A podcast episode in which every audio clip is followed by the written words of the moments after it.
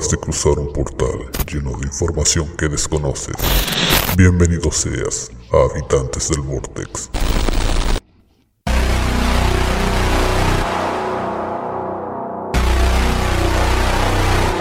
Estás escuchando UltimoBit.cl y nosotros somos Habitantes del Vortex. Bienvenidos a una nueva semana. Ya comenzando abril, se avecina una fecha importante para uno de los integrantes de- del podcast. Nobu, ¿cómo estás?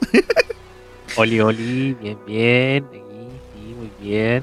¿Alguien dijo 420? ¿Alguien dijo eso? Ah, ah, ah, algo así, algo así. algo así, algo así. Sí, se viene, se viene el cumple del Nobu. Así que si lo quieren saludar, ahí No, dejen su cariño en, en nuestro Instagram. Está de cumpleaños el domingo, nosotros también lo vamos a estar saludando como corresponde. Sí. A todo esto, los, mi- mi- mis, más cercanos saben que soy el Grinch de, de la Navidad, de todas esas, cu- todas esas cuestiones, y también el Grinch de mi cumpleaños. Así que, Sí, lo más probable es que esté al momento de esta grabación, o sea, perdón, al momento de, de la, del estreno de este capítulo, ya esté tapado en mosca, rodeado por sus gatos y lleno de botellas de licor vacía alrededor de su dormitorio. exactamente. Es que tengo que vaciar las botellas que traje a Valdivia. Tengo que, si no, ocupan, me están Ah, ocupando mucho espacio. Hay que sanitizarse por dentro. Por dentro. Hoy estamos los dos solos, pues, y ya Sí, Jumi fue abducido, sí. sí, se lo llevó el camino del amor, El amortiguador, porque se le echó a perder el ojo. claro. Así que un, saludo a Jumi a la distancia. Debe estar también ebrio a esta hora. Hebreo, hablando hebreo. Nada más no creo, es muy temprano. ¿La previa? Debe estar terminando la previa. Pero bueno, Bueno, pero no voy a hablar. Vamos a lo que nos convoca. Eh, vamos con un con un temita para hoy que de hecho no crean que fue sacado ahora en los últimos cinco minutos antes de comenzar el programa. No, no, sé, no, no somos así, somos más profesionales. Lo hacemos dos minutos antes de comenzar el programa. Exactamente. Como cuando te viene la pega, tienes que tener estos dos minutos. ¡Ya! No, lo que pasa es que igual estábamos, no había como un tema definido para hoy hasta que nos pusimos a conversar con el Nobu y nos acordamos de, de ciertos hitos o, o- o- momentos importantes dentro del, del mundo de los recitales. Y entre eso aparecieron los recitales fallidos o tragedias en recitales. Y empezamos a comentar y nos dimos cuenta que teníamos material para comentarles. Y también eh, es bueno a veces comentar las fallas de los recitales. No siempre todo es bonito, eh, luminoso y con sonido espectacular.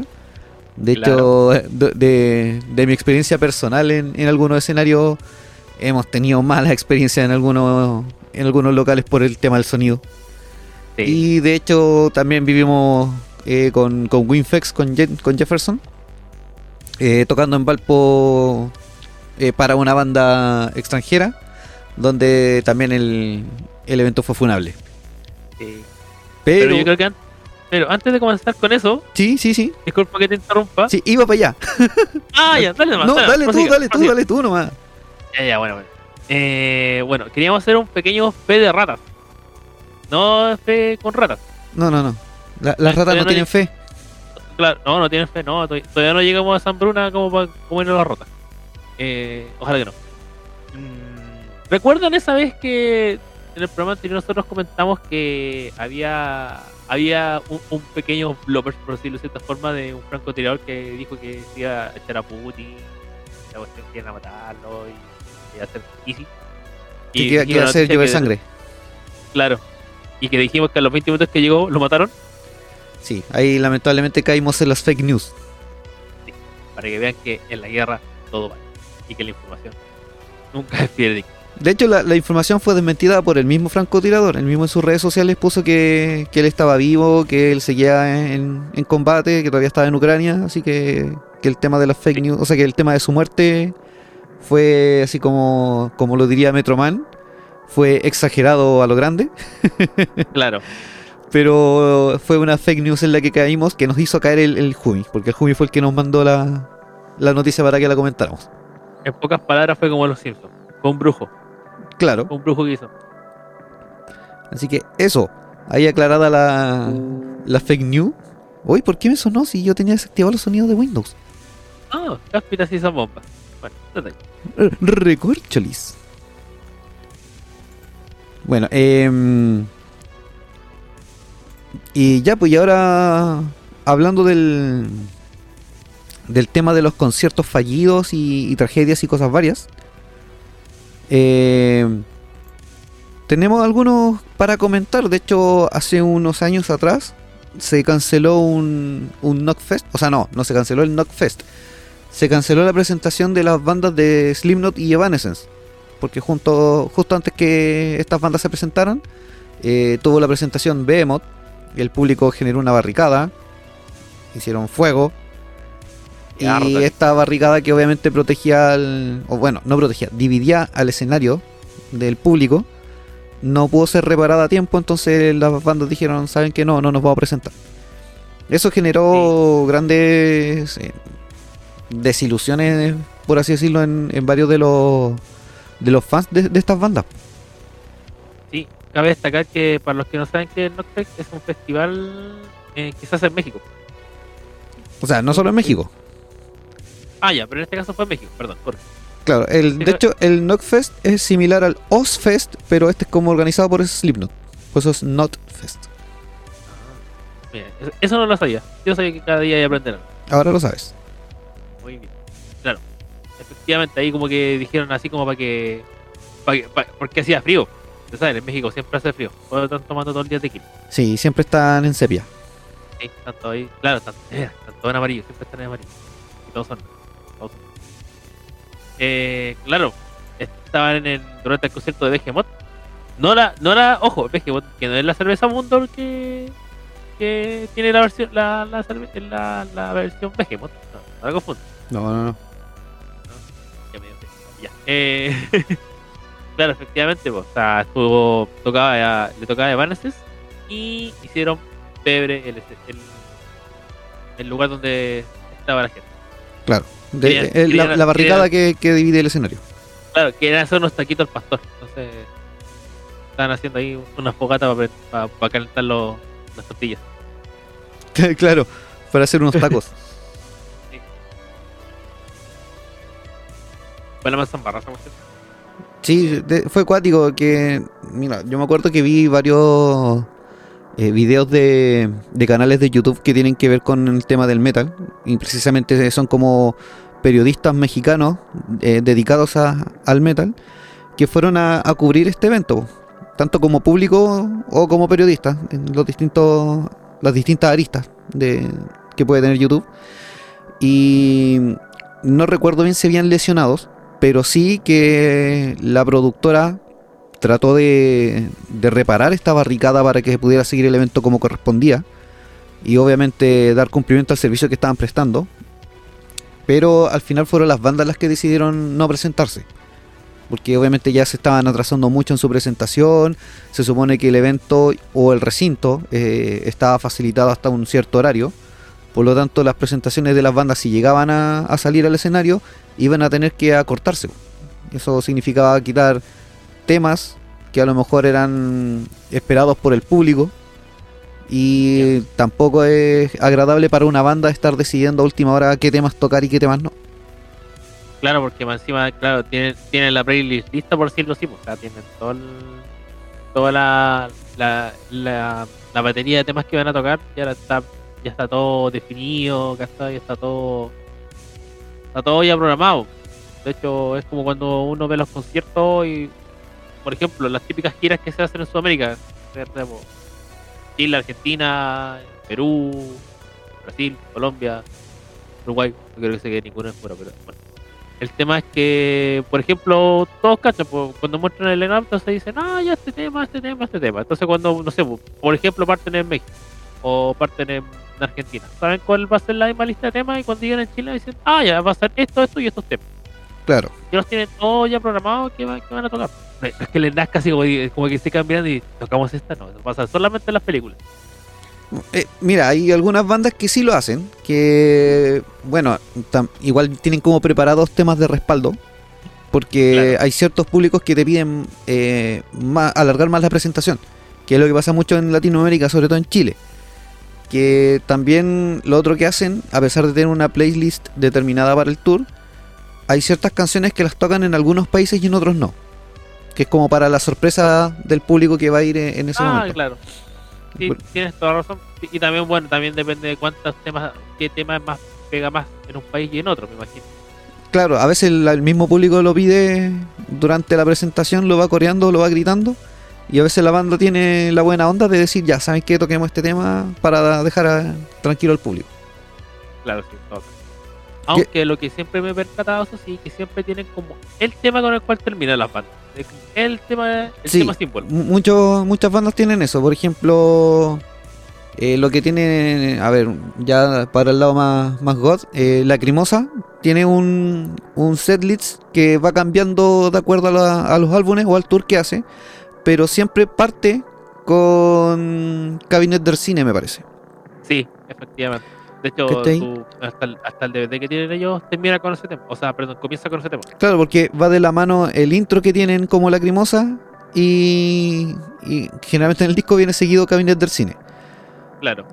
Eso igual creo que cambió en, los últimas, en las últimas presentaciones. No, no estoy tan seguro porque no he visto registros. No es que no hayan, yo no lo he visto. Si recuerdo, en el Mera partieron con ese tema. Ya. Sí, sí, partieron con ese tema. Por lo menos en el Mera. Y generalmente terminan con algún tema así que también sea como... eh, o que estén promocionando un disco o que sea un tema Ah, muy... Muy conocido o querido por el público. Generalmente son los más queridos por la banda. Sí, pues, es como el tema es como el tema esperado. Por ejemplo, And One termina con disculpen mi, mi inglés, mi speak poco English. Eh, y me quieren mandar por Londres, imagínate. Eh, la pego. Eh, termina con Shoal of Joy, creo que termina And One, sí, pues. Shout of Joy. Sí. Sí. Y Termina de- siempre con ese tema. Sí, de hecho ese fue uno de los temas eh, símbolo en, en el after party de Meraluna, en el video que hacen después del, del concierto. Toda la razón. sí. Y también, o también Monique.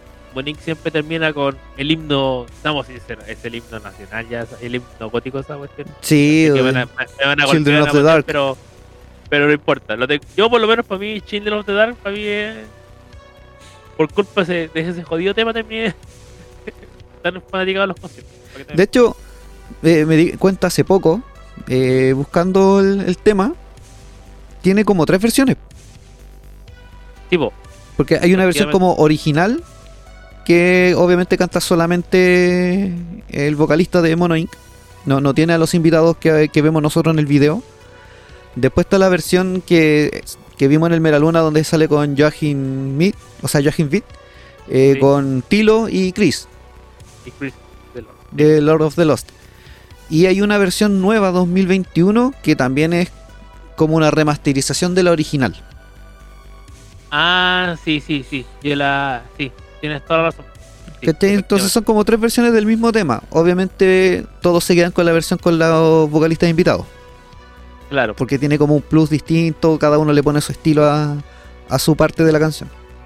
sí, le, le- le pone, le pone el corazón. Sí. Pero como que nos fuimos a la chucha del, Sí. del tema de los recitales, weón. Sí, bueno. Se supone que Yo hablar de, recitales fallidos, weón. Sí. Hay uno, así como yéndonos más para la parte así eh, nacional. ¿Ya? eh, más que fallido, fue uno que yo creo que todos los que les gustaba el, digamos que el rock gótico japo, por decirlo así. ¡Oh! eh, ¡No! es- es- ese me, me, me- dolió, me tocaste en la fibra. Me tocaste en la fibra. Ese, ese dolió mucho. Me dolió hasta la guatita. Me dolió hasta la guatita, me acuerdo, ¿sabes? Sí, estamos a- hablando de la casi presentación de Moadix Moa en Chile. Sí. Nosotros teníamos hasta la entrada en la mano. Sí, po. Y de hecho, Sechu, por lo menos nunca hemos podido compartir un concierto. Íbamos a ir los dos, Claro. tomados de la mano. Sí, de Y con hecho, permiso. La waifu me, me dio permiso esa vez para ir contigo y, y guateó la wea. Pero, claro, esa fue que también iba todos- Así como, al concierto, voy, voy. Y en ese no se pudo ir. Nos No. perdimos ver a Mana. Sí, queríamos ver a Manasama ahí moviéndose. Ya los años después mató acá. Porque lo mató, mató, mató, mató acá. Sí. Así que nunca más, nunca más pudimos ver a muy Bueno, que aunque piensen así como que las productoras chilenas pasan ese tema, en esta oportunidad No, esta vez fue la banda. Tema. Fue la banda, porque de hecho como que casi en su momento muestran casi los como los como los chats que tenían. Como preguntaban, ya pues, ¿cuándo van a venir? Porque primero recuerdo que se había pospuesto. Claro. Así como, ¿por qué momento van a, van a mostrarlo? Van a venir. Entonces dijeron, fue como, en esa vez que estaban hablando, dijeron, ya pues, eh, ¿cuándo van a venir? Y no respondía. Entonces, después le preguntaban así como, y los dejaban visto. Desde, ese- desde época- épocas inmemoriales, la gente se dejaba visto. Claro. Eh, después le dijeron, le dijeron como, que necesito avisar para poder programar el lugar. No respondió. Entonces después dijo, ya voy a volver a entrar. Y tampoco respondió. Y ahí fue el tema que volvieron a hablar. Sí, sí fue fue cuático el tema, sí, de hecho recuerdo que había gran fanaticada esperando ese concierto, o sea, casi tan grande como la fanaticada que espera la visita del Arkenciel. Pues, es que, ah, no, eh, eh, eh, esa montada es geriátrico. sí. Yo caché que primero va a terminar la pandemia, weón. Y capaz. Y, y van a terminar el santuario de Santa Teresa. Claro, la Santa cerveza, la agua en el estadio. la selección, la selección chilena así, ah, de la llaga, la selección chilena va a ir a un mundial, toda esa cuestión.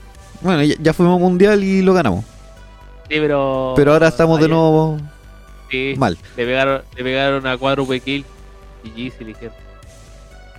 Ya, pero Eh, ahí no, no toquemos esa fibra porque acuérdate que el tío Schmerhaus es futbolero, entonces ah, le vamos a tocar el cocoro ya, y. Sí, y se va a poner a llorar. sí, van, a- van a decir, ese, ese amiguito tuyo, vetado. Claro. Pero, sí, o sea, eh, lamentablemente esta oportunidad no fue por el lado de, lo que sucedió en Chile, sino que fue por el lado de la banda.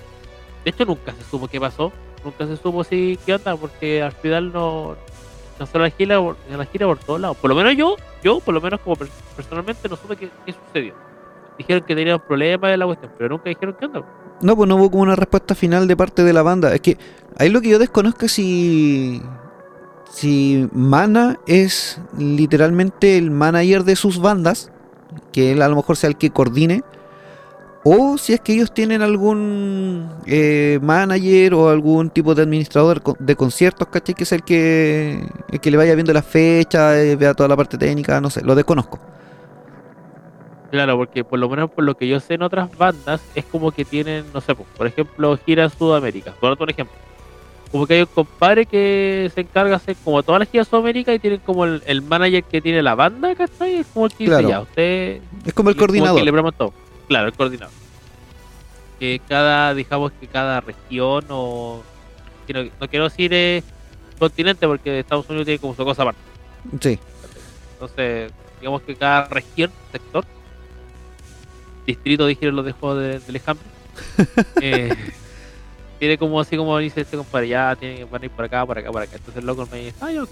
Y el manager se encarga más que nada de los, de los que tienen en el país o los países colindantes. Ujú.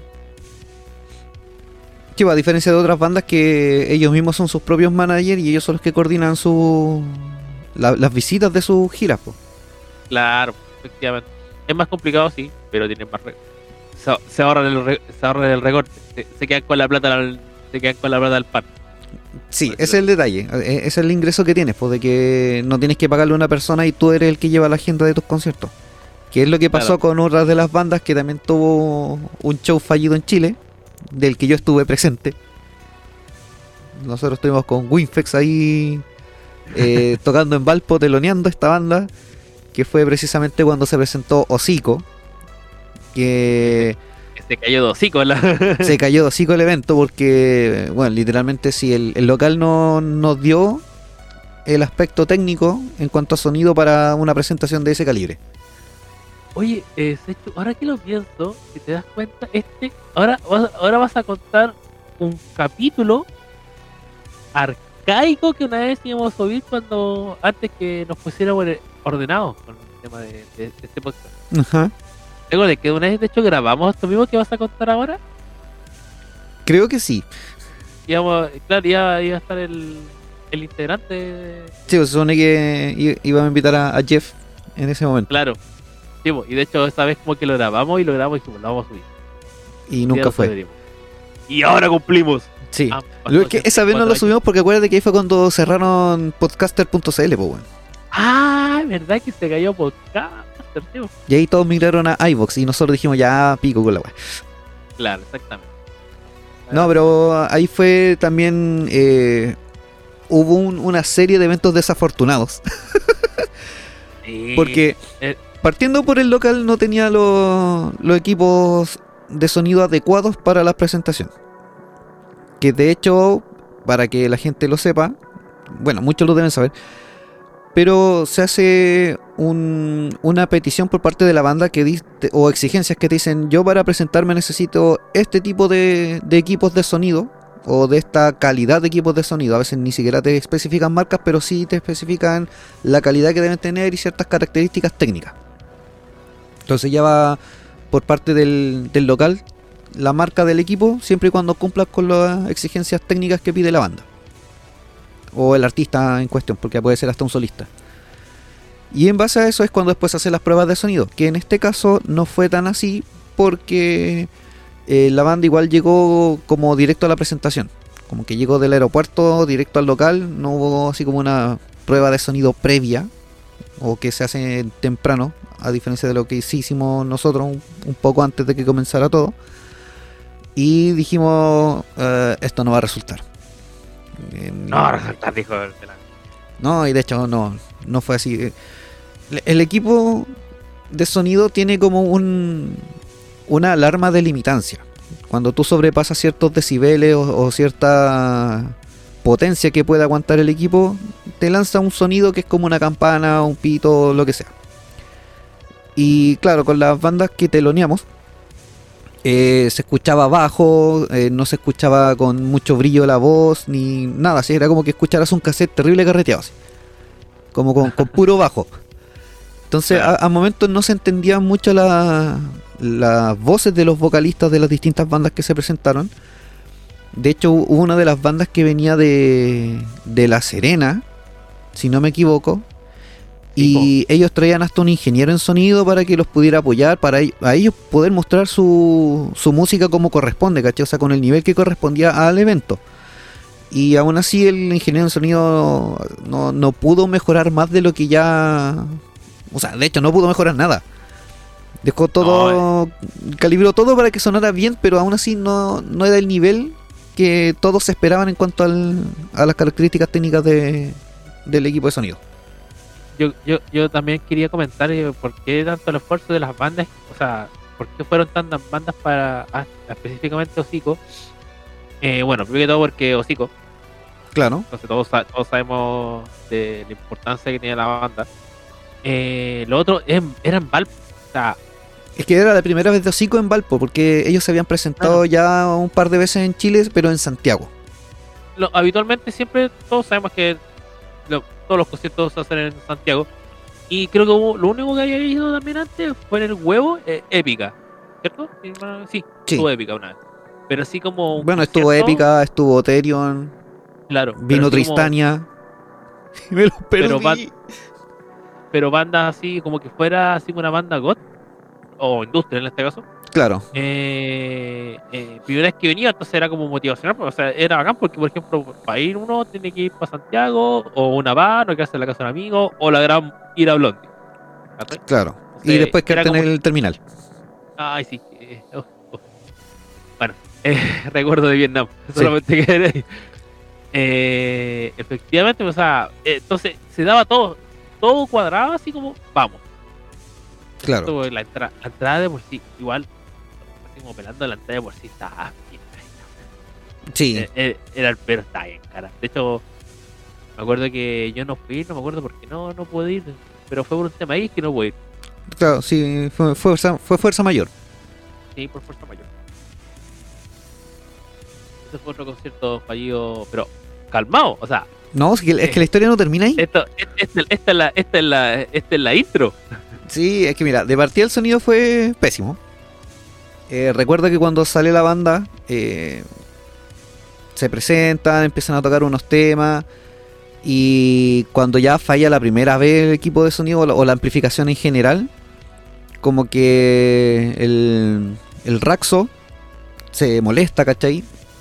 detiene la presentación, eh, se bajan del escenario, como que conversan ellos en el backstage si, si seguían o no, tratan de solucionar el problema técnico por parte de la, del local, vuelven a salir al escenario, el ERC eh, trata de interactuar con el público, o sea, no trata, interactúa con el público, ¿cachai? Como que empieza a mejorar el ánimo, porque igual es molesto que estés pagando, como dices tú, una entrada más o menos cara, para ir a un evento, ver una banda, tratar de disfrutar de buena calidad de sonido y que la banda se esté bajando del escenario porque obviamente no, no dio la capacidad de la amplificación. Y fue así un par de veces hasta que eh, Raxo dice, bueno, si no mejora la calidad del sonido, nosotros nos vamos y hasta aquí llegó la presentación. Como obviamente no hubo mejora, eh, Erx sale nuevamente al escenario en- después de, un- de una de las varias bajadas. Se disculpa con el público y él dice que no pueden seguir por el tema técnico. Ellos habían hecho unas exigencias que no se cumplieron y que lamentablemente ellos no pueden dar una presentación eh, profesional o como lo que ellos hacen siempre si no podían tener las características o la, la capacidad técnica. Entonces se disculparon, hasta ahí nomás llegó y tuvo que partir una fiesta con los DJ nomás y ellos obviamente sí se quedaron en, la, en el local porque obviamente habían personas que pagaron una especie de un VIP que era para poder estar con ellos, sacarse fotos y bla. Entonces al final Claro. como que para compensar todo eso, la banda accedió a sacarse fotos con todos los asistentes. O sea, se hizo una fila, ¿cachai? Y accedi- entraban al, al lugar VIP que tenían y te sacabas la foto con la banda y salías. Era eso. Así de simple. Claro. Pero si ustedes pensaban que había quedado todo ahí, No. no. Que- claro, esto, o sea, este, fue con- esta fue una crónica de una muerte anunciada, o sea, todavía queda una colita. Y digamos que la guinda de la torta. Sí, que eso fue que en un momento eh, del camarín donde eh, la banda de Hocico tenía sus cosas, desapareció el dinero que ya habían recaudado. O sea, ellos ya venían Ah. con dinero de, de los giras, como les mencioné, pues ellos llegaron directamente desde el avión a presentarse porque ya venían desde otro local, o sea, perdón, desde otra... Venían en una gira. Entonces ellos Bien. creo que se habían presentado en Perú, me parece, si mal no recuerdo. Y llegaron directo a Chile, se presentaron y el dinero que habían recaudado en su presentación anterior fue usurpado. O sea, les robaron. Así de bonito. Un ejemplo de Chile. Sí, bueno, ahí Valpo quedó como por el suelo, pues bueno. O sea, la, la- la reputación que podía generar cualquier local para que vinieran más bandas, hasta ahí no llegó. Hasta ahí no llegó. De hecho, luego de eso nunca más se supo esas cosas. Pero igual le faltó el toque, el toque de Valpo. Porque le faltó echar la miadita. Está el dinero echado a la miadita. Claro. Y queda como. No, y de hecho, eh, Hocico al día siguiente se presentaba en. Bueno, se presentó en Santiago porque esto creo que fue el día viernes y ellos se presentaron el día sábado en Santiago en Blondie. Efectivamente, porque me acuerdo que tú, Sechu, llegaste con Jeff al día contándome toda la cuestión y fue como, no te lo creo. Sí, no te lo creo. sí, sí, fue. No, fue cuático. Fue cuático esa cuestión. Sí. Tuvimos, tuvimos que embriagarnos obligatoriamente para así como poder asumir el tema que fue. Sí, pues bueno. Fue de todo, o sea, te imaginas, o sea, fue nefasto por todos lados, no te pescaba el audio, el tema de que tuviste que Bueno, cancelar el concierto. imagínate el que-. La presentación de la banda se realizó al final, creo que como a las 2 de la mañana. Porque obviamente Oh. creo que se atrasó el vuelo de ellos. Eh, los tuvieron que ir a buscar en un taxi directo al aeropuerto. Eh, también eso demoró. Claro, Entonces se supone que la banda iba a estar presentándose como a las 12 de la noche, más o menos. Porque eran como 5 bandas las que teloneábamos. Que eso Sí, pues, yo me acuerdo- fue como harto. Yo me, sí, pues, me acuerdo que también estaba ahí Proyecto Crisis, creo que también estaba ahí, ¿o no? Esa noche Sí, sí, creo que sí. Sí, creo que se Creo. presentó Proyecto Crisis. Mira, yo sé que estuvo Bereshit, que son de Argentina. Claro. O sea, Estuvo, imagínense, pues, vino gente argentina, pues. se presentó, claro, Proyecto Crisis. Nos presentamos nosotros con Winfex Dynamo. Eh, se presentó mm, Eternus, creo que es la otra banda que es de Ah. La Serena. Lo único que recuerdo es que la vocalista es Ellen, la Ellen Doll. ¿Y qué otra banda? Ah, había un tributo a Ramstein. Mm, y no recuerdo qué otra banda más. Pero el tema es que habían ido varias bandas. O sea, No, sí, fuimos varias bandas los que nos presentamos. Te- no teníais un telonero, teníais cinco. O sea, a ese nivel, a ese nivel de, de presentación se quería, o sea, de, de- no sé si decirlo festival, pero show pre-festival, por o sea, un Sí. mini festival. Es que fue casi un festival porque imagínate, pues teníamos tenía ahí a cinco bandas tocando antes que Hocico. eh, y después obviamente Hocico era como el, el plato fuerte. O sea, la Claro. presentación sí era de Hocico, los- nosotros ahí fuimos como teloneros, ¿cachai? Para aprender el ambiente y todo lo demás. Todas las bandas tenían distintos estilos dentro de, de la escena. Efectivamente. Y eso también era lo que el público eh, agradecía, ¿cachai? Que había como una variedad. Entonces tenías para todos los gustos. Si no te gustaba la banda que estaba tocando, fácilmente te ibas a la terraza, te fumabas tu cigarro, te tomabas tu trago, todo lo demás, y después volvías a la fiesta. Claro, efectivamente, sí. Y tan pocas palabras, era- o sea, tenía ahí el pedazo, o sea, era como ir a carretear, pero ir a carretear con, con la banda así con, no con música enlatada, sino que iba ahí directamente con la banda. Sí, A- tenías banda en vivo. Y podías compartir con las bandas que telonearon, sí, porque nosotros nos bajábamos del escenario y no es una cuestión de que también había un, un backstage para nosotros, no, ese, eso era exclusivo para Hocico, para que obviamente no los molestaran. Nosotros nos bajábamos del escenario podíamos compartir con el resto del público y también eso es lo que se agradecía, onda, te bajabas del escenario, llegaban, te felicitaban, te, de- te de- demostraban que les había gustado lo que tú habías hecho el escenario, independiente que haya sonado como el Loli, pero sí que disfrutaban la presentación como tal. Claro. De hecho, ahí el contraste grande nosotros lo tuvimos cuando nos presentamos para telonear a Nagmar en Santiago. ¿Cachai? Que fue Ah, como un, ¿verdad? un vuelco total en cuanto a lo que era los sistemas de sonido eh, local, el cómo te atendían a la banda, o sea, cómo, eh, cómo nos, nos trataba la productora. Claro, ahí lamentablemente, seamos sinceros, eh, dedito para abajo al tema, yo diría derechamente, y lo, lo sin tapujo, el dedito abajo para Val, Claro. O sea, más que para Valpo, para la productora. para la productora, sí. Estoy, estoy generalizando mucho, Sí, no más pero para la productora. Es que Sí, porque igual la productora que estaba en ese momento eh, tenía buenas ideas. Porque quería traer más bandas de afuera. eh, tenía toda una visión. El claro, cómo la ejecutaba era el- la falla, ¿cachai? Porque yo creo que era la falta de experiencia también. Porque era una productora que se había formado hace poco. Y que tenía todas estas ideas, ¿cachai? Y que obviamente mucho del público. Bueno, la productora se formó a raíz del dueño de una tienda eh, gótica que, que estaba en Viña. Y como obviamente hay como una especie de escena God que se conocen entre todos en la quinta región, o a la mayoría, eh, él tenía contacto con mucha gente, mucho público de los distintos locales a los que se asistía. Y ahí fue cuando hacía como una especie de, de- de test de marketing, así como, oye, Claro. si trajéramos tal banda, si yo hiciera una productora y trajera tal banda, irían. ¿Cachai? Entonces empezó a hacer como un estudio de mercado. Claro. Y, Y, también Sí, dale. Y, también me imagino que lo otro que tenían en mente es como lo que pucha todos vemos ¿sí? cuando todos ven el Treffen o todos vemos el Castle Party Claro, es que, por ejemplo, yo conversé mismo, con este loco. acá Ya, yo conversé con este loco en su momento y él pretendía hacer un evento tipo Mera Luna. ¿Cachai? Así, a lo mejor no tan a gran escala, pero sí partir Pero con con- una especie de festival que durara, por así decirlo, un fin de semana, ya sea viernes, sábado y domingo, o viernes y sábado, o sábado y domingo, ¿cachai? Pero que estuviera dentro del fin de semana en el cual tú pudieras ir incluso hasta acampar para quedarte en el, claro en el recinto, ¿cachai? Pagar una entrada para eso. Perdón. Y traer varias bandas de distintos estilos, ¿cachai? Y que con el tiempo esto se transformara como en un festival ya más legendario como lo, como lo que es ahora el Gothic Treffen o el Mera Luna, ¿cachai? Que partieron como festivales súper chiquititos. sí, de hecho todos los festivales sean donde sean partieron como una cuestión Claro, como- partieron pequeñitos y como con de el- prueba literalmente fue como así como Es que al final el público es el que hace los, los eventos. efectivamente ¿Cachai? Porque Sí, puedes crear el mejor festival que se te pueda ocurrir, o sea, con la mejor idea, tener la mejor intención de traer buenas bandas. Y si no tienes público y con los años vuelves a hacer el festival y lo sigues haciendo y el público se mantiene o disminuye, claro, ya no. Después llega un momento que dicen no saco nada con seguir haciéndolo porque es pérdida de plata para la productora.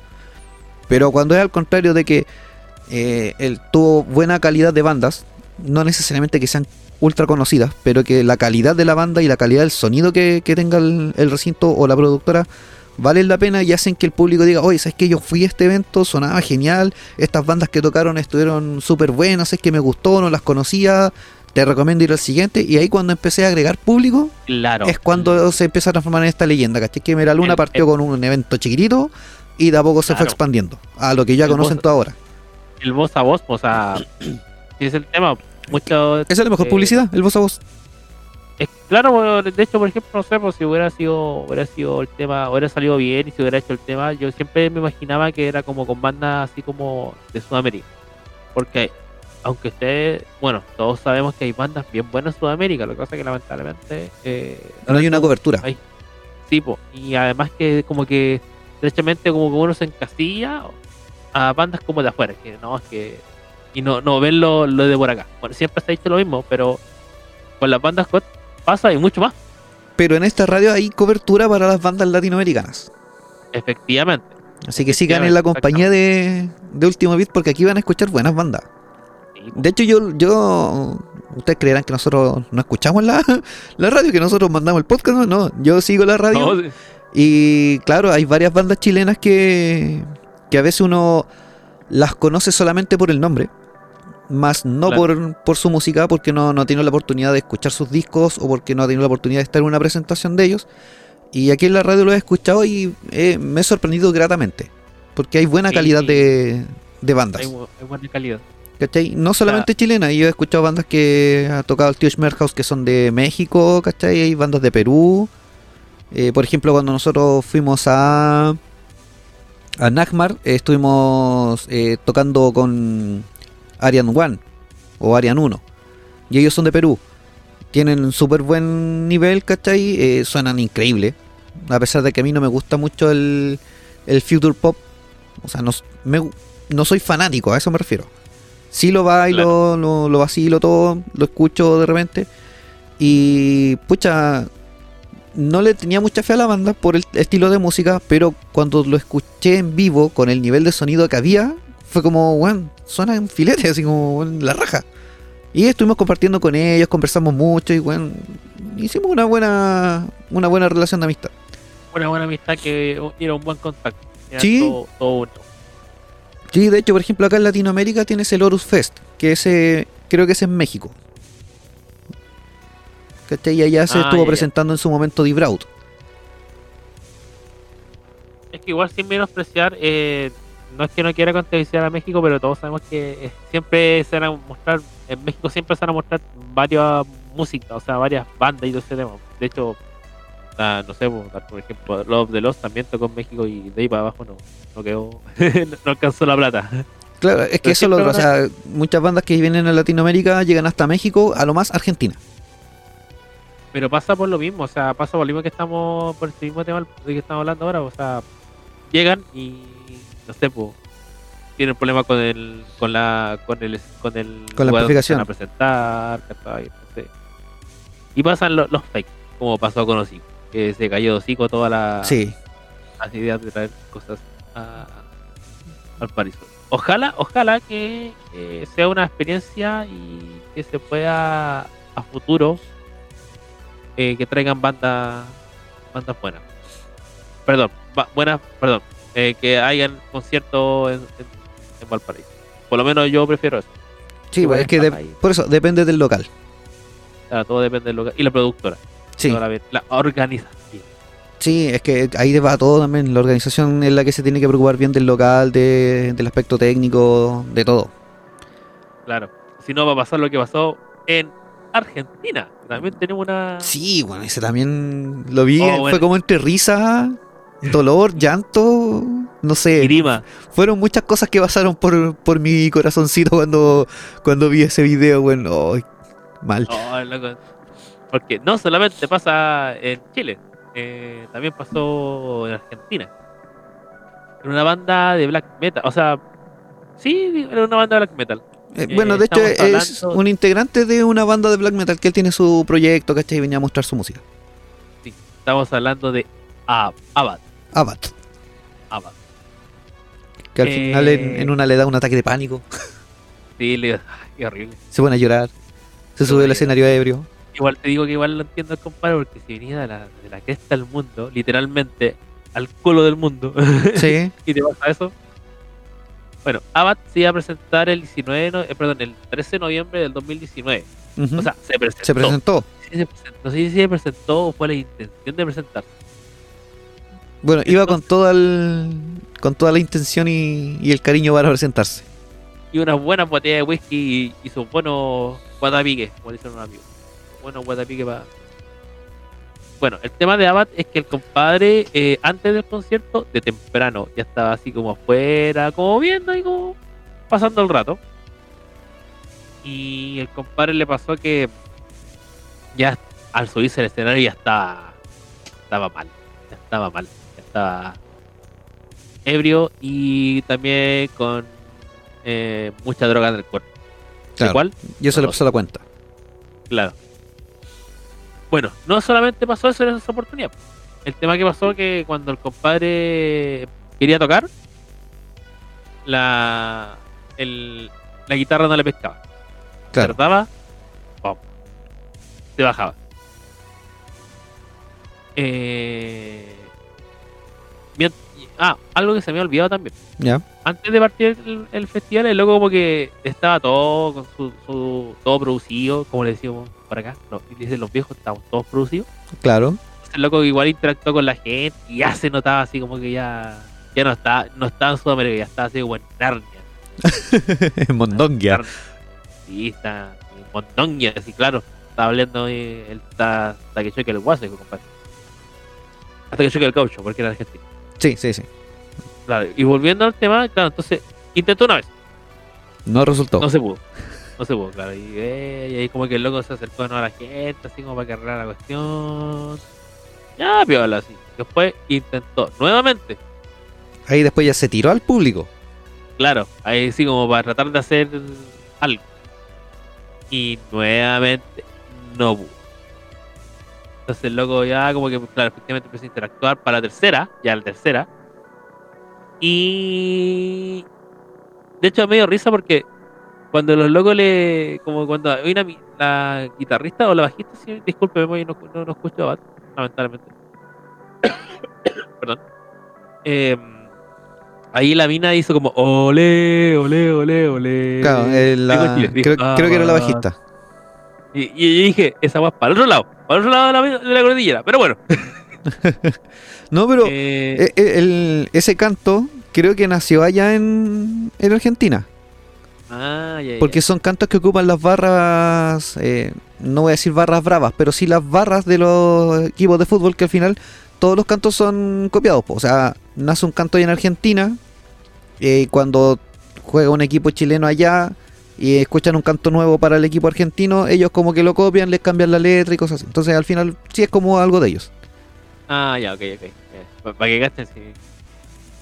Eh, el tema es que, claro, y de ahí como que ya está como un poquito más así como para hacer las pelis, ya estaban chata la gente. O sea, no sé si estaría chata la gente, así como que, porque por lo menos lo que yo vi, la gente igual como que no reaccionaba de forma molesta. No, pero terminé aburriendo después de un rato. Como las dos primeras Claro. veces chistoso, a la tercera ya no tanto. Claro, y en la tercera que pasó esta cuestión, porque volvió a subir y no, no pudo. Ahí el compadre ya ahí mal. La Ahí- ahí ya se que quebró.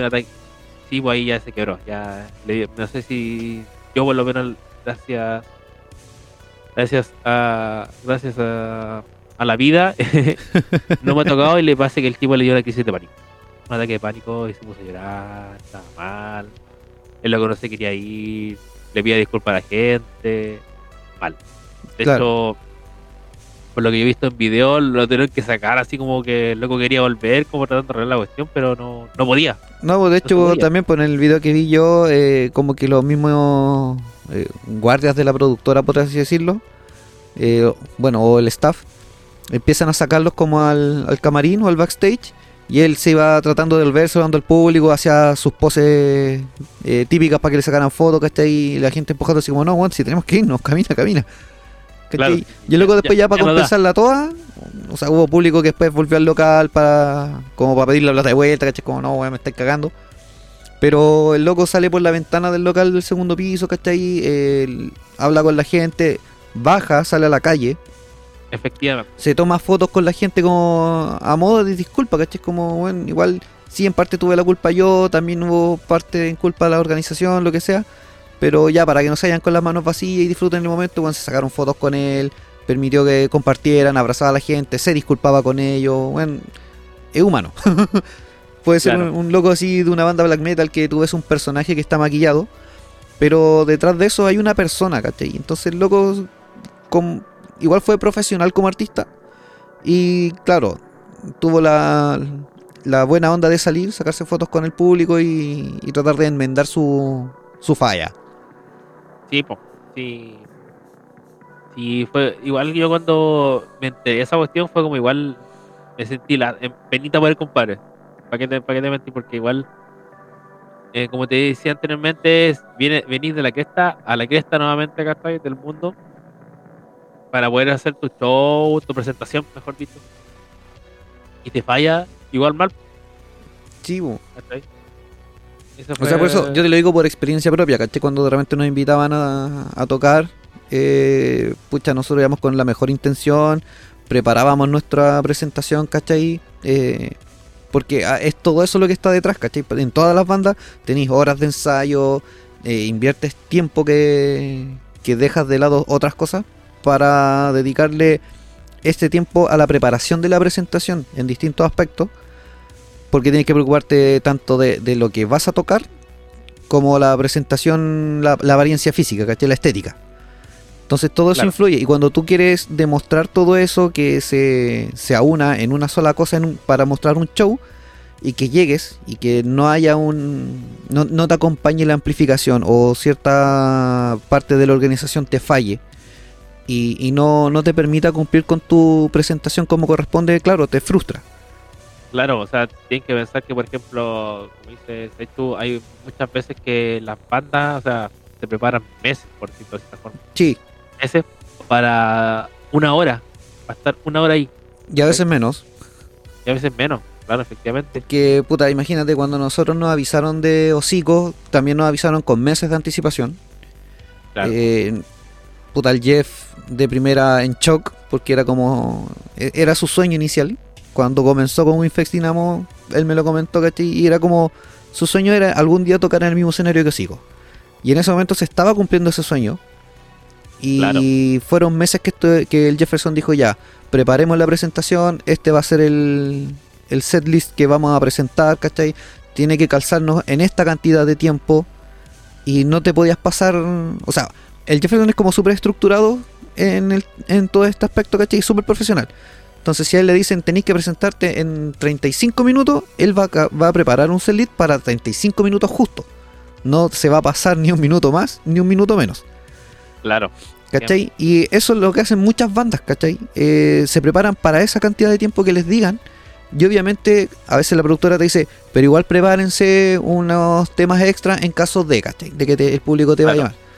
¿Qué es lo que pasa muchas veces en Chile? Te llaman dos veces al escenario de la banda después de su presentación principal. Y hay veces que la banda dice, bueno, no tenemos nada preparado para ustedes, ¿qué quieren que haga? Y al final terminan haciendo otro tema, ¿cachai? Que no lo tenían ensayado, pero como obviamente los temas son de ellos, igual tiene que haber una, un ensayo por el tema de las grabaciones de los discos. Puta, van a sacar el tema. Y a- aparte de eso, a veces temas que presentan en otros países y no los presentan en el país donde se la presentan, que es lo que mencioné al principio. Que tienen como un set list preparado para cada país. Que Claro. el, el principal es como el igual para todos, pero hay como dos o tres temas que van a cambiar según el, a dónde vayan a tocar. Efectivamente, y de hecho, para que, para que, bueno, me imagino que ustedes se dan cuenta, incluso esas- esos típicos temas que hice así como los temas como que tenían ahí como galletitas en caso de cualquier cosa, si se dan cuenta, incluso hasta de repente hay veces que las bandas, no sé, pues hasta el mismo vocalista o el guitarrista ¿cachai? se sacó hasta la chaqueta que tenía puesta y de repente está hasta con una, una camisa, por ejemplo. Claro, salen Y vestidos no como hay bien siquiera normales. iluminación porque hasta, hasta la iluminación, ¿cachai? Te preocupáis, po. Sí. Sí. No hay nada, está allí. Es como el detrás de cámara. Sí, no, sí, hay, hay un montón de preparación previa antes del show, o sea, tienes que ver también con tu prueba de sonido, tienes que evaluar cómo se comporta el, el local, la acústica del, del local, independiente de la amplificación. Eh, ver la- los juegos de luces que tienes, la iluminación que vas a tener en el escenario, porque si tú te mueves mucho en el escenario y el escenario está con varios instrumentos y es más o menos pequeño, vas a tener cosas que te van a hacer caer. O sea, te puedes sacar la cresta en cualquier momento. Y al conocer qué tipo de luces tienes también te permite ayudarte a, a orientarte sobre el escenario, por dónde moverte y por dónde no.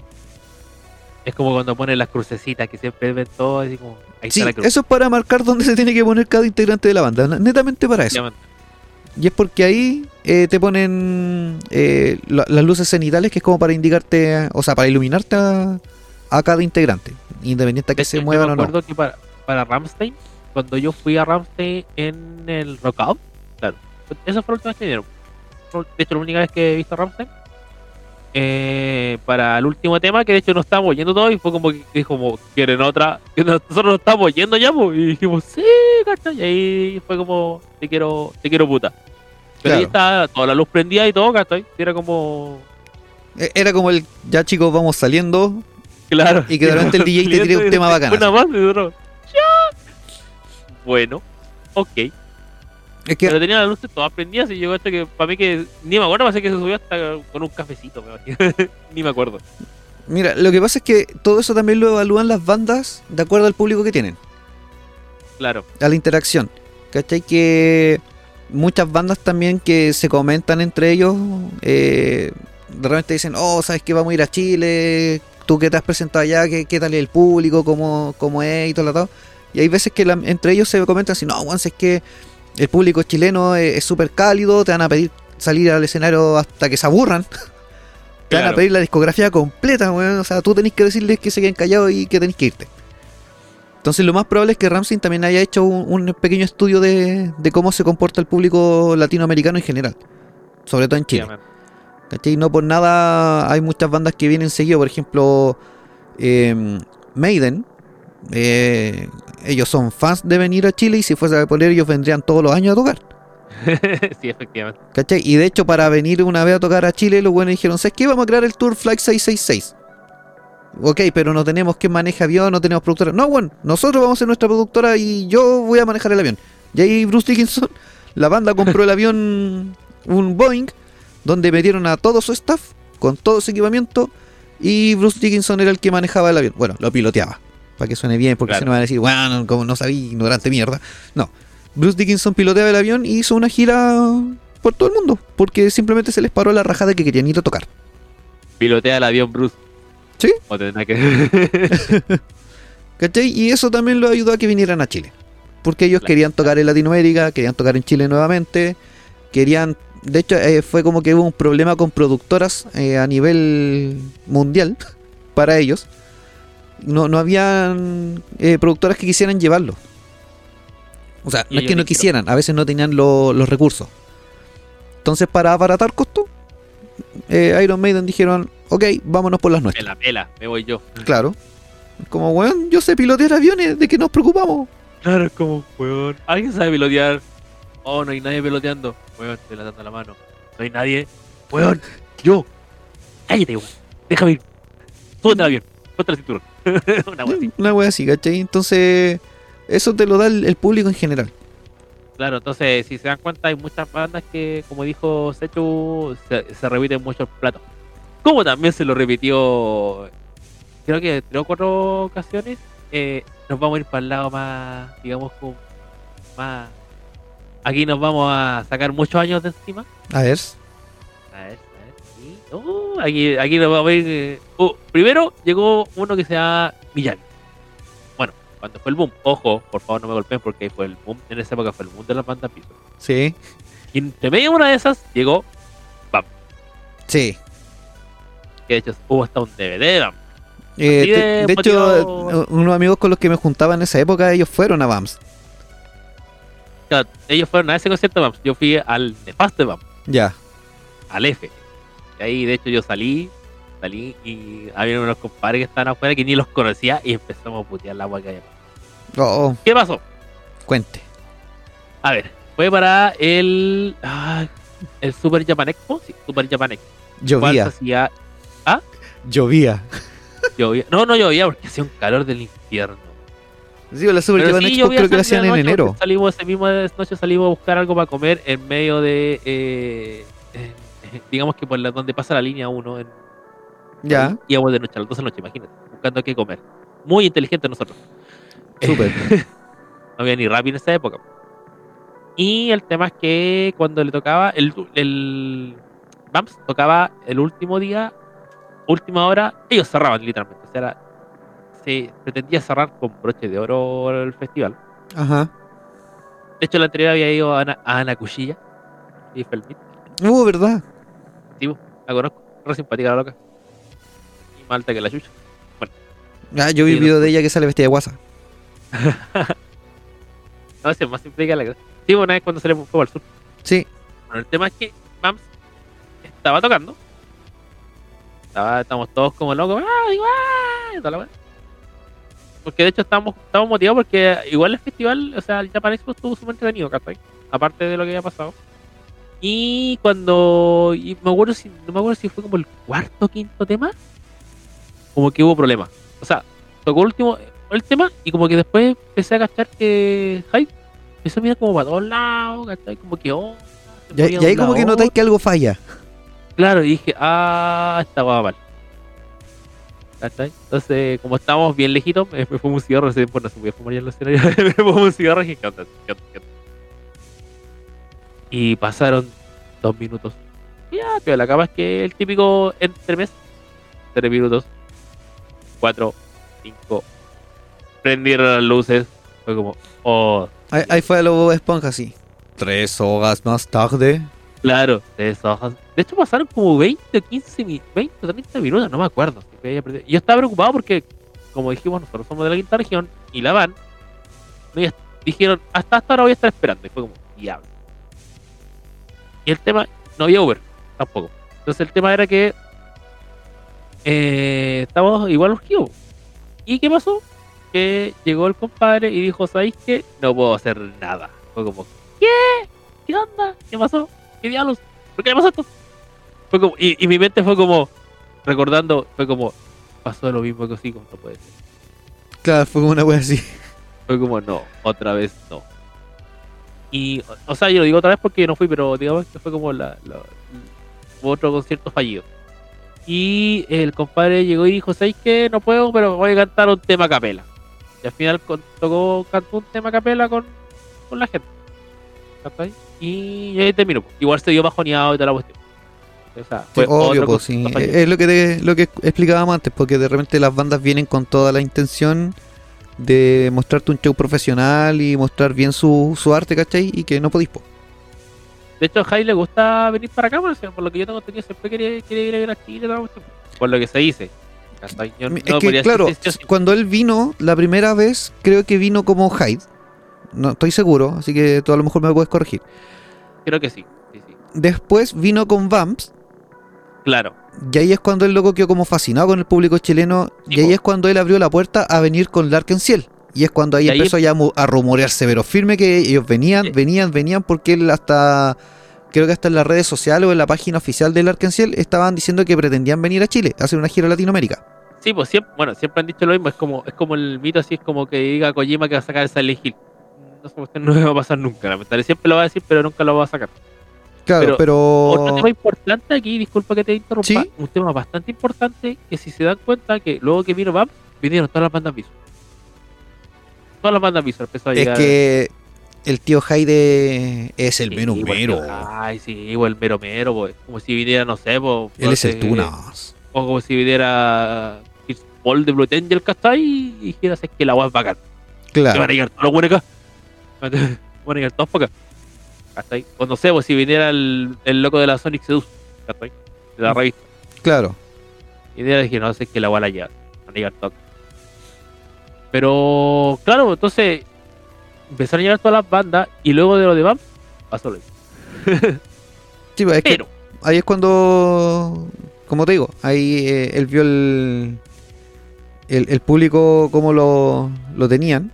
O sea, como, como- cuál era el cariño que tenía el público hacia la banda, ¿cachai? Sí. Y ahí es cuando él dijo, no, bueno, si podríamos venir con, con la Arkansas no, no perderíamos nada. así, Salimos Es ganando. que yo creo, yo creo que cuando esté, es como la gran Nintendo, así como cuando esté muy cagado, me decís que va- vamos a ir a Chile. Va Claro. bueno, cuando va a estar así como en bancarrota, le queden dos dólares, vamos a Chile. Y rellenamos de nuevo la, la arca. O sea, por lo menos van a, ahí van a meter mi kit meet and greet de si son dos conciertos, van a ser mi doble meet and greet. por lo que yo sé, Ya, extraoficialmente, de por ahí, directamente cuando digo de por ahí de un conocido, no puedo decir amigo lamentablemente porque compartí más que nada una chela con él, Ya. eh, de alguien muy cercano de Blondie, ¿ok? ahí nomás, Ya.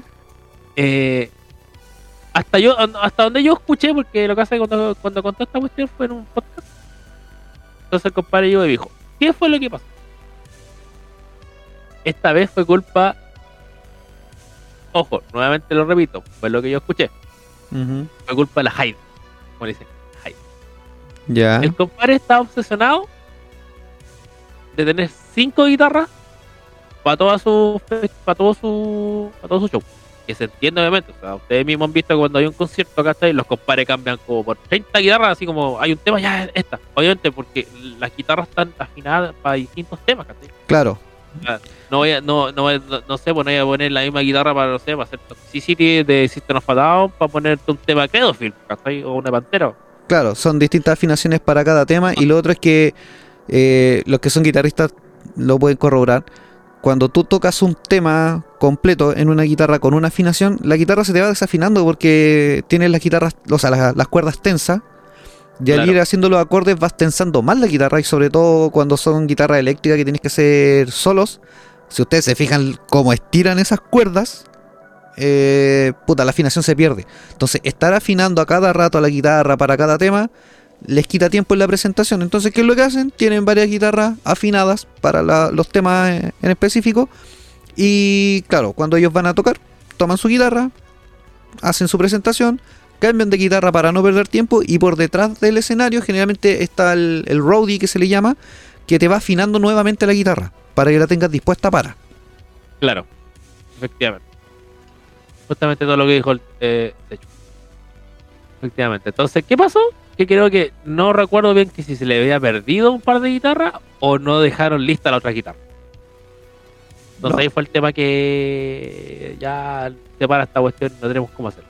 Porque en un momento, yo, por lo menos cuando yo lo vi, fue como que cuando estaban para el otro tema, como que se cortó el audio. Entonces, yo me había dado la impresión que se había cortado el audio y ahí quedó. Más que nada, y de hecho yo derechamente yo, yo salí yo salí de ese concierto diciendo, si es que por esta weá no van a venir más las bandas. ¿Cachai? Claro, o sea, pensándolo por el punto de vista, no, no digamos que de un fan, pero pensando en el punto de vista de alguien que viene de la chucha del mundo, nuevamente lo digo, y le sucede, ¿cachai? Entonces, obviamente, si, si te pegáis un pique largo, mm, va para que la cuestión funcione ¿cachai? Pero después sube el tema de las guitarras. Ya. ¿Fue o no fue? No lo sé. Fue lo que yo escuché. Igual puede ser. Puede ser. ¿cachai? Así que eso fue lo que pasó. Otro concierto nefasto. Puras, tri- puras tristezas. Pura falla. puras fallas. Pero no solamente pasa en. Bueno, este, no solamente pasa en, en Latinoamérica. No, para los extranjeros también. Sí, o sea, no piensan que porque lo que siempre se piensa, no, que esta cuestión es mala porque es americana. No. No. Hay que quitarse solamente. Para nada. Tenemos el tema de. El caso de. Bueno, este es cortito, eso sí. Ya. Eh, la, lacrimosa. Ya. Ah, lo que se ve en los DVD, Sí, por lo que se ve en el DVD, el DVD de Life History. en el Life History. Sí, de Life History Channel. Sí, eh, ahí nos referimos específicamente a- al tema eh, Ich, wish- ich bin der brennende Comet o Soy tan reluciente como un cometa o algo así. Eh, claro, los, como que los primeros versos de la canción cuando Tilo empieza a cantar no se escuchan. Literalmente no se escuchan. Y es como que si uno le pone atención al, al video, como que él está mirando hacia un costado del escenario tratando de indicar así como, weón, no se escucha. Hay algo raro. Claro. No, no me escucho en el retorno. No hace ninguna seña, pero la mirada que pega es como pa- pasa algo. Sí, efectivamente. De hecho, para que se den cuenta que no solamente pasa en Sudamérica, es como. Por lo menos yo he visto en bandas. De repente, eh, yo he visto que para que no suceda eso, incluso los mismos locos de las bandas, antes del- de la presentación, van ellos mismos a revisar la web. Claro. Generalmente cuando son más quisquillosos lo hacen así. Es que para eso se hace también la, la prueba de sonido. Que, y no- Claro. Insisto, esa generalmente no se realiza justo momentos antes de la presentación. eso se realiza a veces con horas de anticipación para poder solventar todas estas fallas que pueden haber. po. O sea, si tenía una falla en, una- de- en el sistema de amplificación, si tenéis que ecualizar la mesa de alguna forma para que suene mejor, todo eso se va reparando en ese momento. Para eso es la, la prueba de sonido. Y de hecho en la mesa quedan marcados los niveles de, de volumen de ya sea de los micrófonos, de la guitarra, cómo se ecualizó la batería, todo eso queda marcado en la mesa. Bueno, antiguamente se marcaba con papelitos. Ahora la tecnología permite que las mesas se conecten a un computador, a un software especializado y que tú dejes grabados los parámetros o los presets, por así decirlo. Y simplemente tú uh, con un botón pones activar tal preset para tal banda y la mesa, la mesa sola se mueve. Y te deja todo ahí. Para sí que también no había pasado cuando había como un papel que decía así como no lo suben hasta acá. ¿Me habías comentado tú? Eh, no, eso aparece en una presentación de. Ah, bueno, sí, po, en el, cuando estábamos con Hocico, había un- una marca que se ponía en, en los niveles de la mesa que no se podía sobrepasar cierto punto de, de potencia. Claro. O sea, de la ganancia. Porque obviamente ya iba a empezar a saturarse, iba a caer la amplificación, íbamos a tener la alarma de, de sobrepotencia. Y no, no, fue horrible. No me hagas recordar eso. De, de hecho, ahora que recuerdo, también hablando de, del tiempo de preparación previa, me recuerdo Valdez Japan. ¿Sabes por qué me recuerdo de Japan? Porque ellos probaron audio. Sé que para algunas cosas tengo muy buena memoria, pero ahora tengo un demonio de mala es que tienes memoria selectiva. Sí, la embarré. El tema es que me acuerdo que para X Japan el concierto era un día viernes, creo. Sí, era un día viernes. Y estos compadres empezaron a probar audio el miércoles. Sí. A veces así de riguroso. Así de rigurosos los compadres, ¿cachai? Y de hecho, o sea, yo te digo, uno de los mejores conciertos que he estado, el de Japan. Es que igual muy bien. toma en cuenta la trayectoria de la banda, el peso de la banda. Hasta porque- Metallica le, le, le hace un kiko, ¿para qué no decir? Es que por eso te digo, o sea, dentro de las bandas metal en general, siempre hay como una diferencia entre lo que son las bandas eh, norteamericanas, europeas y lo que es Japón, o Oriente, por así decirlo, en general. Si bien Japón se caracteriza por tener más bandas rockeras que, que poperas, al menos es la percepción que hay acá, no, no- no estamos diciendo que sea netamente así, pero en el momento en que aparece Ex Japan, que esto fue en los 80, eh, llegaron a- al nivel de, de codearse con bandas como Metallica, Maiden, ¿cachai? Estaban a ese nivel y eran respetados. O sea, tú veías de repente un metalero así como de real metal y te conocían Ex Japan y te vacilaban las canciones. Porque Claro. obviamente el nivel musical de la banda te lo permitía. No, no, no había como una variedad tan grande entre un estilo eh, como, como el estilo de Ex Japan, que tú lo escuchas y es heavy metal así, pero brígido, bacán. Y que se compara muy bien con, con el metal que hacía Metallica en sus orígenes, que era más, más trash. Eh, con el tiempo ya se fue haciendo un metal más, un poquito más melódico y más comercial. A lo mejor van a ganar muchos haters por esto, pero no importa. Pero en la, en la época de los 80, cuando empezaron a tener este boom las bandas metal, eran todas así como bien pesaditas, con sonidos rápidos, ¿cachai? Batería así como bien metraca. Y aparece Japan con un nivel así como muy bacán, que cantando en inglés no te dabas cuenta si era una banda japonesa, europea, norteamericana. Pasaba como una banda nomás. Claro. Y, y agarró respeto dentro del mundo metal. Y esto, claro, fue como la única banda que se vio en ese momento así. Ahora con el tiempo eh, hay bandas que, que sí tienen eh, el mismo nivel, o que uno se da cuenta que tienen el mismo nivel y a veces mejor, por el tema de que ahora tienes más tecnología que te permite eh, ver o conocer música de ellos. Pero ojo, cabe destacar también que todas esas bandas, todos esos fails que estamos contando, también estas bandas las pasaron. O sea, nosotros estamos Sí. contando las que, las que, las como las más cercanas, por decirlo así, las más que hemos tenido más, más a mano. Sí, no, sí. De hecho, hay. A ver, no recuerdo qué banda era. Manson también, pues, o sea, Manson. Sí, sí, creo que fue Manson que, que de repente cuando sonaba mal una wea así como que mandaba toda la mierda. Así. Claro, sí, pues. Como que no, Eh. no seguía cantando, hueveaba nomás, así, se agarraba Sí. combos con el guitarrista. Claro, se agarró como. De hecho, hubo una cuando se agarró como el guitarrista, el guitarrista le iba a sacar la cresta, se iba a bajar y después al final, como que luego ya se calma, se calma. Sí. Entonces, pueden pasar o sea, si se dan cuenta, hay muchos factores por los cuales un concierto puede ser nefasto. O sea, por eso mismo se, se preparan. De hecho, lo- los mismos Slipknot, ¿cachai? En sus orígenes, eh, también en- dentro de las performances estaba como un forcejeo entre el entre Shaun, el payaso, y, y Cory. Y a veces ¿Verdad? era con el con el loco de la nariz larga, no me acuerdo el nombre del, del integrante. Y que de repente había como un forcejeo, se terminaban agarrando a combo y uno de ellos terminaba inconsciente. Y tenía que aparecer el seguridad, ¿cachai? Arrastrar al buen para afuera y tenía que seguir el concierto como fuera.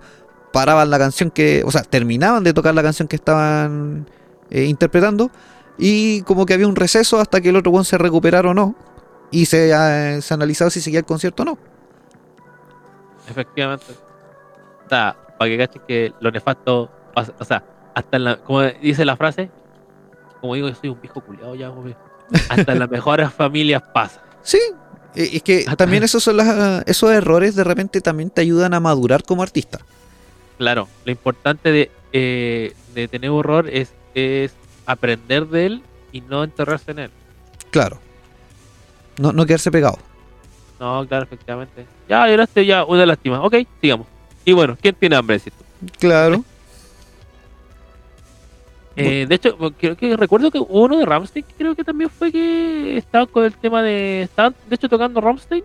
El compadre, no me acuerdo, o creo que fue cuando el loco estaba colgado, que se cayó, no me acuerdo si fue que se cayó o se quemó. Bueno, cualquier cosa que haga Ramstein tiene un, un riesgo del 99% Sí. de que el weón se queme, o Sí. alguno de ellos. Especialmente el, el enano, Eh, flaque. Plague. No es que le puse el enano, porque si veis los conciertos, o sea, si veis los videos, es como que se ve el más chico, pero con mide como 1,90 y algo. Sí, de- es que de la banda de. No, de hecho, el más chico creo que es. eh, el uno de los guitarristas. Creo que es Paul.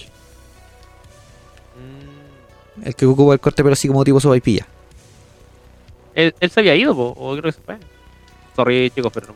No, no, no. Lo que pasa es que. eh, llegó un momento en que. de- eh, em, hace unos pocos años. Bueno, cada uno tenía igual sus proyectos aparte. ¿Cachai?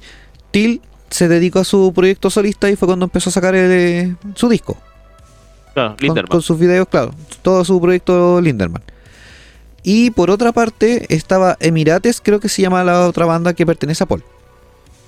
Entonces, mientras eh, Till estaba con su proyecto Linderman, por otra parte Paul eh, se dedicó a su proyecto Emirates y también sacó discos, videoclips, single, bla, bla, bla. Entonces ahí como que se rumoreaba que Ramstein posiblemente se, podría separar. Pero no, no fue eso, sino que tomaron un receso como Ramstein y se dedicaron a sus proyectos, ¿cachai? Mientras como que a lo mejor renovaban ideas, no lo sé, y sacar el, prepararse a trabajar en el disco nuevo. Hablando de discos nuevos, y como dato aparte, eh, hace poco, eh, sí, Bauhaus sacó un single. Luego de 15 años, weón. 15 años, weón, se sacó un single. Bueno, para el momento en que está saliendo emitido este capítulo, podemos decir la semana pasada, Efectivamente, porque para efectos que estamos grabando fue esta semana. claro. Pero, claro, efectivamente, Bauhaus un- sacó un single nuevo. Sí, de hecho, también me sorprendí porque pensé en un principio que era una fake news. Que yo en un principio digo, bueno, Bauhaus de vuelta. Y de repente Claro. veo y era Sonic Seducer quien estaba dando la noticia y fue como, bueno, esta es una revista de respeto, weón. Entonces no, no creo que sea una fake. No, no. Y después me di cuenta en otra, en otros perfiles en Instagram que tienen que ver con eh, reportajes de, del mundo del rock, el metal y alternativos. Y claro, varios de los medios, eh, que también son revistas o radios, eh, estaban mencionando el tema de que Bauhaus, después de 14 años, vuelve a las pistas y tiene un nuevo single. Pero para que cachen, hasta ellos se prepararon 15 años para poder sacar un nuevo tema. Sí. No fue de la noche a la mañana. Eh, de vez. hecho, por ejemplo, me pasó también como algo similar con Clown of Cymox. Ah, que de ellos no había sabido un buen rato, o sea, era como más que nada presentaciones que habían hecho acá en Chile, que estaban de gira, pero no había así como noticias de, de nuevos discos. Hasta el año pasado creo que fue, o antes pasado, que, que sacaron así como dos videos nuevos en un lapsus de como de dos meses. Y que pertenecen, no sé, sí, pertenece a un disco nuevo. Entonces fue como, bueno, Ahora, con lo que a mí me matarían es que de, repente dijeran así, ah, vuelve London After Midnight con disco nuevo. Ah, claro. Bueno, ahí ya. Yo feliz. Hay, hay o- obligado a, hacer, a cortarse el pelo y hacerse el, el peinado cargado. Al tiro. Claro. Ahí, comiendo la, la gomina brancato, dijo el otro. Uh. Ahí sacándolo, lo- sacándolo el limón. Sacando el igual sería bacán que, por ejemplo, van- varias bandas emblemáticas eh, volvieran con discos nuevos, ¿cachai? No sé, pues yo, un, un- un disco no así de Sister of Mercy. Oh, Yo, yo- sería Philly, Sería, sería, sería acuático. ¿cachai? O, no Eh, sé, bueno, vaya a recibir combo y patada o no, el mismo con lo que decís, pero o de Cure. claro, Igual, igual yo creo que por ejemplo muchas de estas bandas eh, pasa lo mismo que como estamos comentando. eh, o tienen dos opciones. Tienen conciertos fallidos, ¿cachai? Y los locos como que paran y dicen, "Sí, es que hay que ordenar esta cuestión, hay que ordenar esta weá para poder, para poder eh, guiarnos, o sea, poder enrutarnos bien. O derechamente las bandas como que se cansan y se echan y dicen que vamos a parar un rato y ver qué onda. ¿cachai? Eh, Hay veces que se toman recesos por el tema de los conciertos, ¿cachai? Así, hay veces que Sí. prefieren parar un tiempo los conciertos y se dedican más a sus proyectos de estudio. Y a veces, no sé, pues hay bandas que terminan sacando como tres discos de estudio y pasan varios años de no presentarse en vivo hasta que después dicen, ya sé que es hora de volver a los escenarios. Yo conozco, yo conozco a alguien que lleva haciendo ese hiatus toda su carrera. ¿Así? Ana Barney.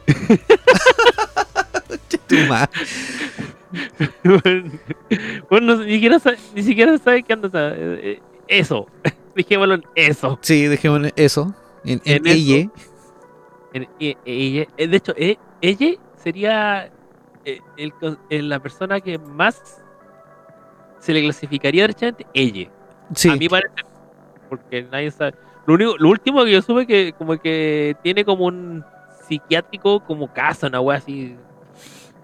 Eh, probablemente yo en su momento escuché que eh, era como una especie de castillo en, Sí, el, en el que vivía, ¿cachai? Que claro, probablemente sea una construcción antigua que se haya ocupado como un psiquiátrico y todo lo demás y que Ese, viva psiquiátrico lo ocupaban, pero con otros métodos de, de, de tratamiento, no con electroshock ni cosas así, Ya, sino que lo que hacían ella eran, eran otras cosas, que de hecho se parecen mucho a lo que se hace actualmente con menos pastillas, pero era otros métodos de, de ocupar. De hecho, ese lugar de donde de ese psiquiátrico que está tiene Ana Barney eh, es un tiene una forma de, de la luna. sí, sí, sol estuve viendo fotografías hace un tiempo. tema- Sí.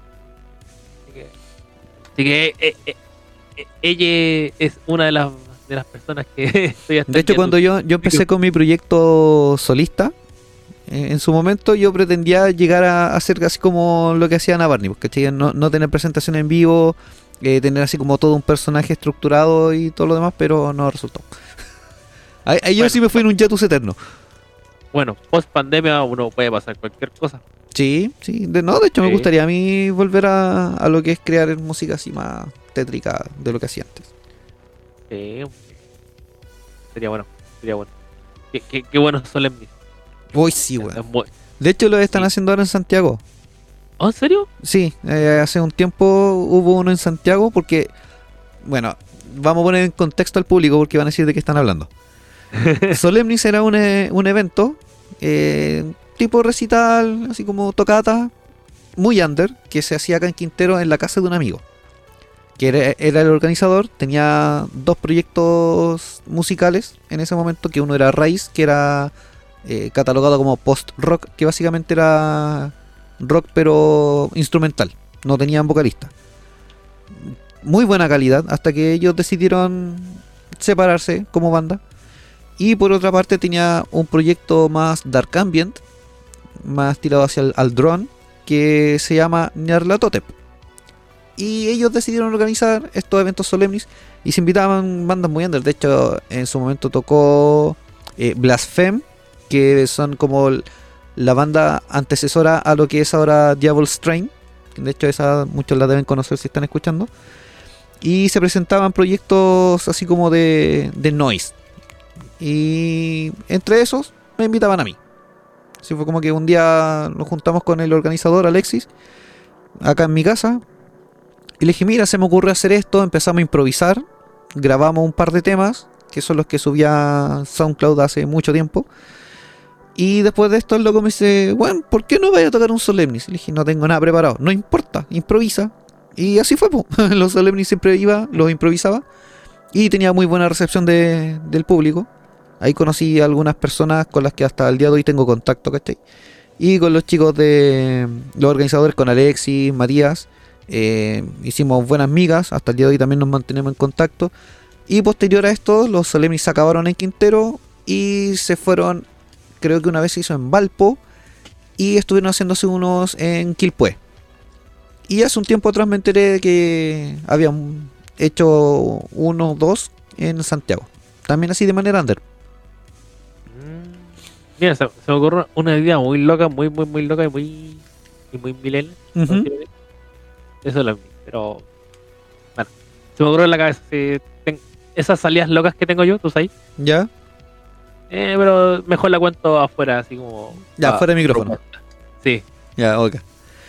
Bueno, entonces empecemos a despedirnos porque ya nos fuimos... Agarramos Nos fuimos vuelo hoy día. Nos fuimos a la profunda. Bueno. Sí, no, no tuvimos- no tuvimos que cancelar, no tuvimos que cancelar el concierto. No tuvimos que tener el No, no, no.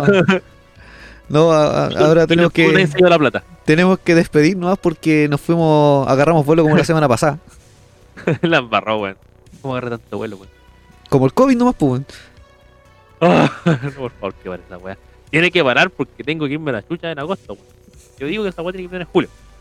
Ah, sí, de a poco ya se está normalizando todo. Y Es- la nueva normalidad. Y también Putin va a ser buena persona en julio y se va a pa- pasar para. Sí, se supone No, que iban a firmar acuerdos, iban, iban a, a hacer como un borrador de, de, de Claro. acuerdos. Pero así, que siga el trabajo remoto. Yo estoy re feliz en mi casa. no, yo creo que no hay Albert. No, hay- trabajos que se van a mantener remotos y otros que no. De hecho, yo creo que va a volver la clase online. ¿Cómo está la cosa? Sí. Eh, Después te voy a hacer unos comentarios fuera de micrófono de por qué creo que van a volver online, que no es netamente por la pandemia. Ah, ya. Ya, así que mamá sei, mamá sa, mamá kusa, tenemos que decir nuestras palabras mágicas. Y ah, no, pero espera, espera, antes de despedirnos, Ay, ay, mi dedito, mi dedito.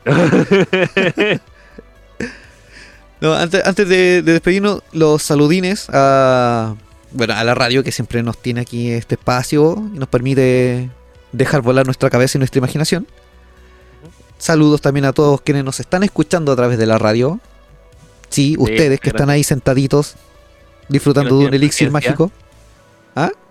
Que nos tienen mucha paciencia. Sí, nos tienen paciencia y cariño. Y también a quienes nos están escuchando a través de Spotify. eh, pueden seguirnos en nuestra única red social activa hasta el momento que es Instagram, porque Facebook la tenemos mea botada. Sí, estamos- déjalo, ya está muerto. Sí, déjalo ahí nomás. Así Está al lado, mira, que, al lado de la selección chilena esa agua, así no, no, no- no sé que está más muerto, pero bueno. Así que interactúen con nosotros, no, no duden en mandarnos mensajes, dejarnos comentarios de los capítulos en nuestras publicaciones. Eh, estamos siempre respondiendo y atentos a, a todo lo que nos quieran comentar. Si tienen sugerencias de tema, háganlo. Si que- tienen sugerencias de secciones, de agregar cosas, háganlo. Todo será escuchado, conversado y posiblemente sus deseos sean cumplidos. Sí. Así que ahora sí, mamá sí, mamá mamá kusa, será hasta chao. Ah, chao.